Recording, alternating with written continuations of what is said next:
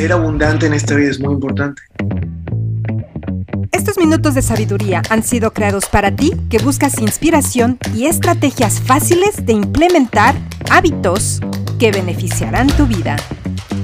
Te invitamos a que te suscribas al podcast Rita y Carla entre broma y broma y así añadas y le regales a tu vida estos minutos de sabiduría.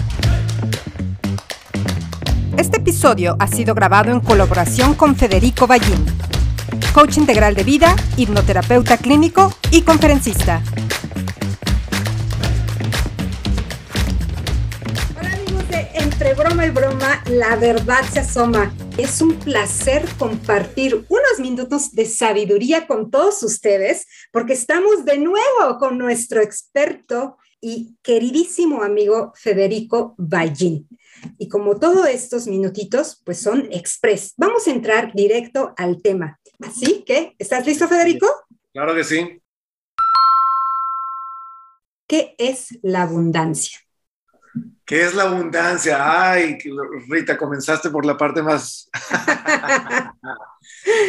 por la mejor parte. Pues, ¿qué es la abundancia? Mira, qué buena pregunta, ¿no? Sí. Cada uno tiene un concepto completamente distinto de lo que es la abundancia. Este, durante el trabajo que he hecho por las décadas que le he hecho, este, una de, los, de las cosas que he notado es que tendemos a asociar la abundancia con el dinero. Exactamente. Tendemos a, a, asociar la abundancia directamente con el dinero, con cuánto tenemos en la cuenta bancaria, cuánto ganamos, cuánto podemos ahorrar, cuánto invertimos. Pero eh, es muy interesante porque como estamos hiper enfocados, súper enfocados en, en la abundancia material, no nos damos cuenta de la abundancia a otros niveles que está alrededor de nuestras vidas. Abundancia ¿Cierto? espiritual, abundancia de alimentos, abundancia de agua, abundancia de aire que respirar. Abundancia, la abundancia no es ni positiva ni negativa, ¿no? Abundancia de problemas, abundancia de dolores, abundancia de enfermedades. La abundancia es simplemente esa, esa, ese adjetivo que nos habla de lo que sea, en lo que estamos enfocándonos siendo abundante, que el número es muy grande, ¿no? Abundancias de hojas en un árbol, ¿no? Entonces, eh, la razón por la que lo, lo tomo desde este punto de vista es porque ser abundante en esta vida es muy importante, porque necesitamos de mucho para vivir, necesitamos de mucho aire, necesitamos de, de, de amigos, de conversaciones, de palabras, de dinero, de, de, muchas cosas. Necesitamos mucho durante nuestras vidas, consumimos mucho, consumimos mucho todos los días. Y el darnos cuenta de que somos y que vivimos, cada día en nuestras vidas lo vivimos, tenemos psicológicamente la tendencia a acentuar aquello a lo, a que nos enfocamos. ¿no? Si yo te pregunto a ti, este, oye Rita, ¿qué, qué carro te, ¿cuál es tu carro favorito? Ah, no, pues un Volkswagen negro y te enfocas en un Volkswagen negro y de repente estás viendo en el internet dónde comprarlo y quién está vendiendo un Volkswagen negro en tu zona y, y, de repente sales a caminar a la calle y todo y ves un Volkswagen negro y ay, ahí está otro y ahí está otro. Sí. sí y de sí, repente sí prendes, la tele, prendes la televisión y hay un Volkswagen negro. ¿Cómo es que de repente se comienzan a manifestar en tu vida los, este, este, tipo, este, este carro específico? es por el poder de la atención. Fíjate, entonces la abundancia, Federico, es mucho. Se puede decir que es, es, mucho de lo...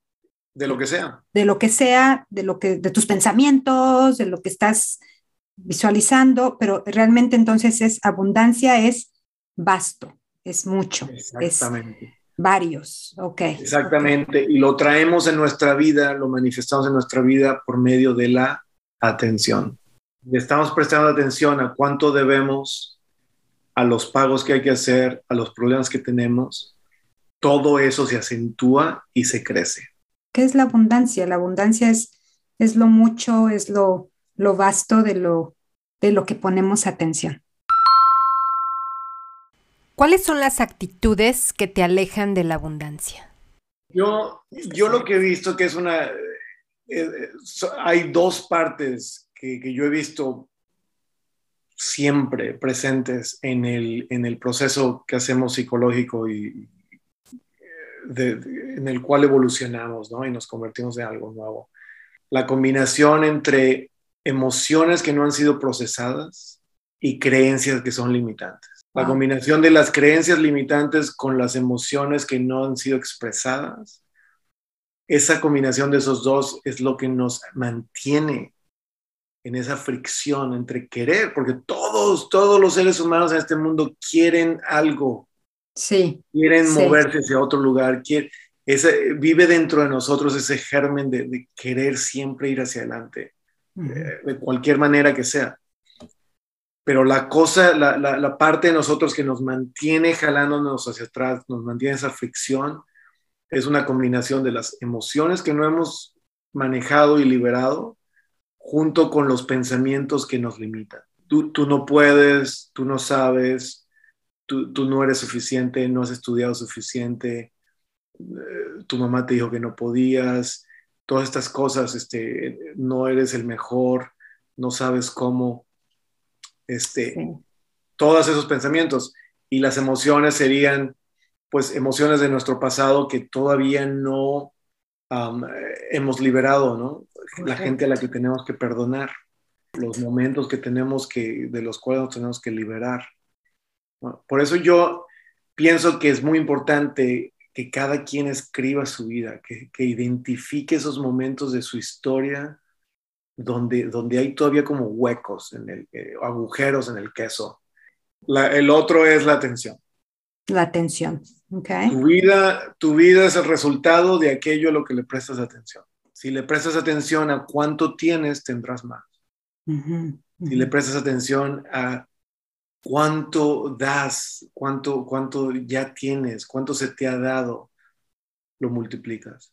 Si le prestas atención a cuánto hay en el mundo, lo multiplicas. Los programas de radio que escuchas, los programas de televisión, los libros que lees, si están enfocados al cuánto hay en el mundo, qué, tan vasto es nuestro universo y el universo donde vives y el mundo donde vives, se reproducirá. Pero si tus ojos están enfocados a las noticias, al, donde no hay, a, a, donde falta, a donde no existe, también lo reproducirás. ¿Cómo una persona puede tener y una persona que lo está buscando puede alcanzar y tener abundancia espiritual. Y bueno, y obviamente con la espiritualidad, que, ese tema creció muchísimo con todo lo de eh, todos los cambios que ha habido ahora existenciales después de la pandemia, pues mucha gente ha tratado de encontrarse a sí mismos. Entonces, ¿qué es la abundancia espiritual? ¿Cómo la alcanza una, una persona y si es posible alcanzar una abundancia espiritual? Qué buena pregunta, me encanta, me encanta porque es como un, un agujero negro este. Te voy a hacer un paréntesis primero para que, para que lleguemos al punto que te quiero llevar. Y es, es esta, te voy a hacer una pregunta, te voy a hacer varias, pero la primera es, ¿tú crees que el tiempo exista? ¿O es una construcción mental que hacemos para podernos orientar en la vida? Híjole, bueno, pues ya como lo pusiste, como terminaste la pregunta, me voy como que a lo segundo. Realmente es una construcción que el ser humano ha realizado y ha puesto como parámetro para un ser humano. Claro. ¿Por qué cuando estamos rezando nos sentimos en paz? ¿Por qué cuando estamos meditando nos sentimos tranquilos? En paz y tranquilos. ¿Por qué cuando estamos en esos momentos nos sentimos tan eh, bien acoplados con la vida? Pero después el resto del día no. O sea, si yo te pregunto ahorita, ¿dónde está el pasado? Bueno, yo respondería el pasado ya son las experiencias que tuve de niña, ¿no? Por ejemplo. Claro, pero ¿dónde están? No existen. ¿A dónde está el futuro? Tampoco existe todavía. ¿Qué es lo que existe entonces? El presente, lo que estamos viviendo ahorita, lo que estoy viendo. El eterno presente. Este, el eterno presente. El estar escuchándote ahorita. Es lo único que existe. Pero como es tan difícil de alguna manera dentro de nuestra experiencia humana vivir solamente en el presente y de alguna manera ignorar el futuro o el pasado, hemos creado el tiempo. Hemos creado esa ese metáfora del pasado y del futuro para podernos orientar. Y dentro de eso hemos manifestado ciertas estructuras para podernos organizar. ¿no? Como estructuras como que existe una cosa llamada minuto y que esa cosa se divide en 60 pedacitos y que una hora es otra construcción, tiene 60 de esos otros pedazos. Sí. Y un año tiene 365 de estas cosas que llamamos días que son rotaciones solares, ¿no? Entonces tenemos todas esas construcciones para podernos orientar, para podernos decir, te veo el miércoles a las siete y media, ¿no? Porque si no, no tendríamos una, una brújula para orientar. Entonces esta es, una, esta es una tendencia humana normal del dividir, ¿no? De dividir nuestra, nuestra realidad para podernos organizar. Una de esas divisiones que creamos, de esas metáforas que creamos, es entre comillas, lo mental, entre comillas, lo espiritual, entre comillas, lo físico, lo, lo, lo emocional. Pero la verdad es esta, que no existen esas divisiones. No, no existe el, lo espiritual, no existe lo mental, lo material, lo, porque todo es todo al mismo tiempo. vivimos en ese universo cuántico en donde nuestras finanzas tienen mucho que ver con nuestras emociones. Nuestro estado físico, el estado de nuestra salud tiene mucho que ver con nuestro estado mental y con nuestro estado espiritual y con nuestro estado de finanzas y con está todo conectado. Entonces, lo que te quería preguntar es esto, ¿dónde comienza lo espiritual y dónde acaba lo personal o dónde acaba lo mental y comienza lo físico. Que esto que le, a esto que le llamamos, este, este acuerdo que tenemos, al que le llamamos ser espiritual, siento yo que tiene que ver con cada, en cada momento de nuestras vidas decidimos cómo queremos interpretar lo que nos pasa.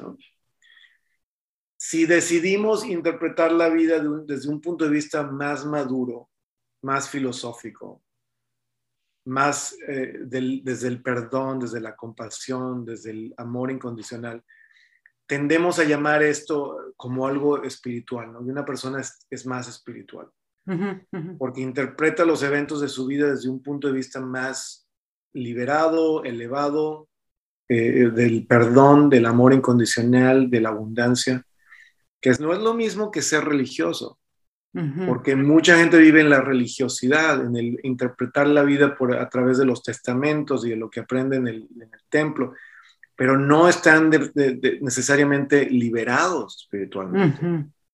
Y entonces, si yo le pudiera regalar a la audiencia algo hoy, sería el estar, el, comenzar a interpretar eh, nuestras finanzas por el medio, por medio de nuestro espíritu, por los ojos del espíritu. ¿no?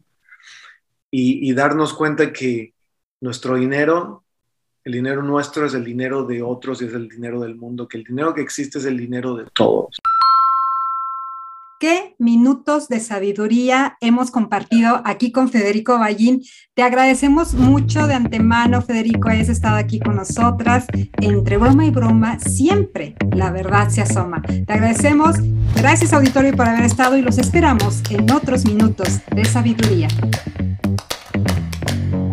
Síguenos en Instagram bajo el nombre de Rita y Carla, entre broma y broma. Allí encontrarás notas de inspiración y otros episodios que estamos seguras enriquecerán tu vida.